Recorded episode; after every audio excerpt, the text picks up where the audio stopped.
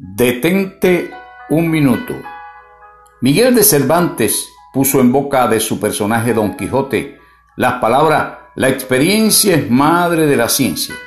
Y aunque es discutible la afirmación, al menos la experiencia aporta sabiduría a la vida.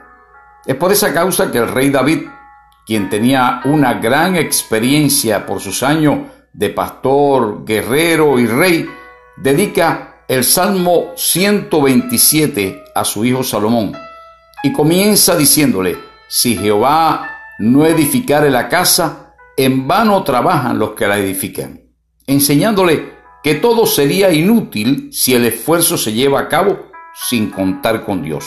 Salomón asimiló el mensaje dado por su padre, por eso sus palabras en Proverbio 10:22, la bendición de Jehová es la que enriquece.